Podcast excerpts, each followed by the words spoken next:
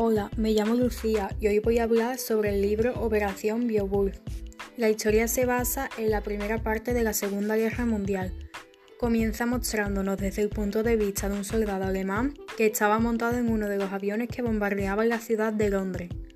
El personaje principal se llama Laura, es una joven arqueóloga, y su novio David. Ellos dos trabajan para el Museo Británico. En uno de los bombardeos, el túnel en el que están trabajando se derrumba y encuentran una red de túneles abajo de la ciudad. Allí se topan con una placa de bronce, con una frase. Después de esto van haciendo grandes descubrimientos. El pueblo de Londres sigue con su día a día y después de mucho sufrimiento acaba en victoria.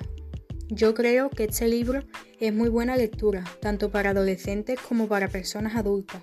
Es un libro que te engancha y se lee muy rápido.